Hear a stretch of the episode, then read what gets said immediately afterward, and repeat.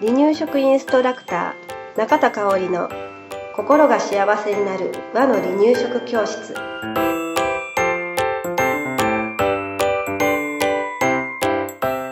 第20回です。皆さんこんにちは。番組アシスタントの山本智子です。かおりさん、今日もよろしくお願いします。はいよろしくお願いしますはい。今日はうんコップのお話をしたいと思います、前回ストローだったので、次はちょっとステップアップしてコはい。ップのお話です、はい。えーコップうん。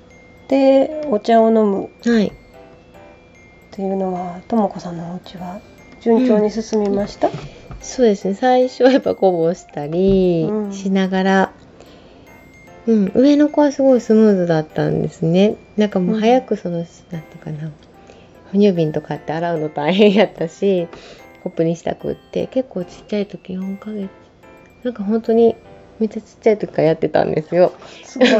そうみんなにびっくりされたんですけど、うん。なんかそのできないような時からこうホップに慣れてたからかの飲むのはすごい。だからそのなんていうかな今させなきゃって思わずにやってたんでスムーズにいってました。ううん。ん。ママに焦りがなかったあやろねうんうん、うん。今はできへんやろっていう時からやってたからかな。うんうんうんうん。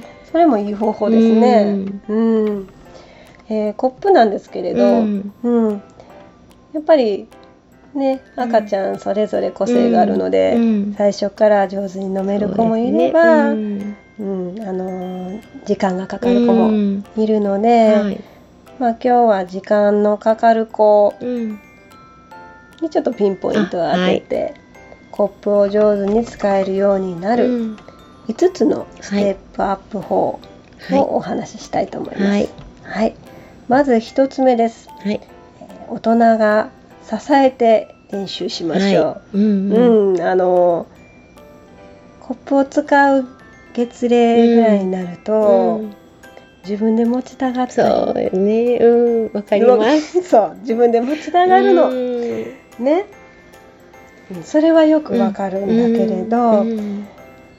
えーまあ持たせてあげつつ、うん。お母さんもさりげなく支えてる。っていうのが大事かなとうん。思います。うん。で2つ目なんですけれど、はい。その支えてるコップの中身ですね、はい。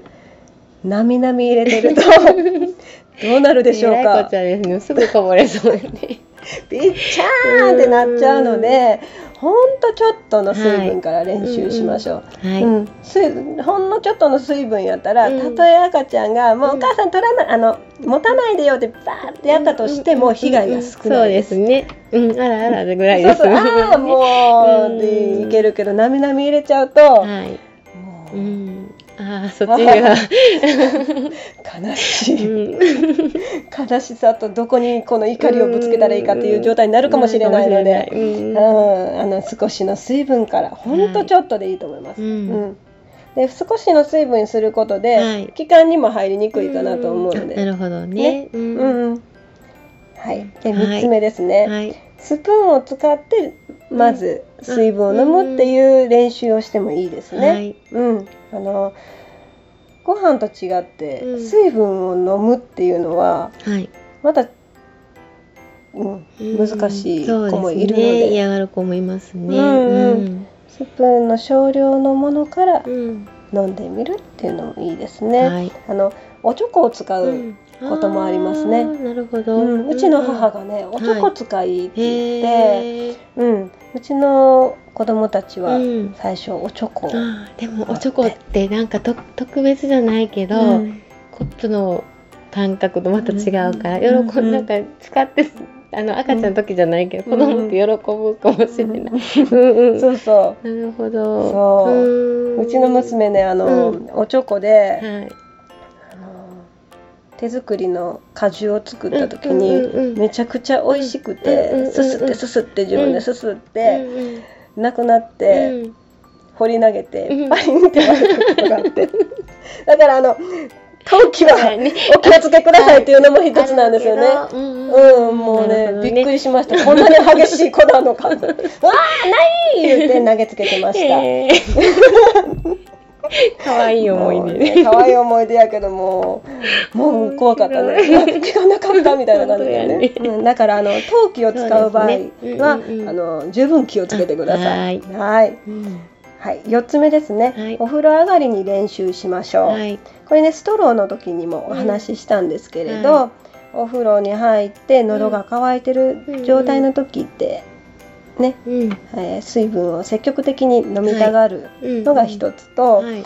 あとタオルを巻いただけの状態で、コップをで飲むと、たとえこぼれたとしてもね。うんお母さんの負担が少ない、うん。服を着替えなくてもいいとか、うんあるので、はいお風呂上がりに練習というのも一つですね。うんはい。はい、でこういったことを進めていってはい5つ目、徐々に大人の支えをなしうんにしていきましょうはいですね。うん、うん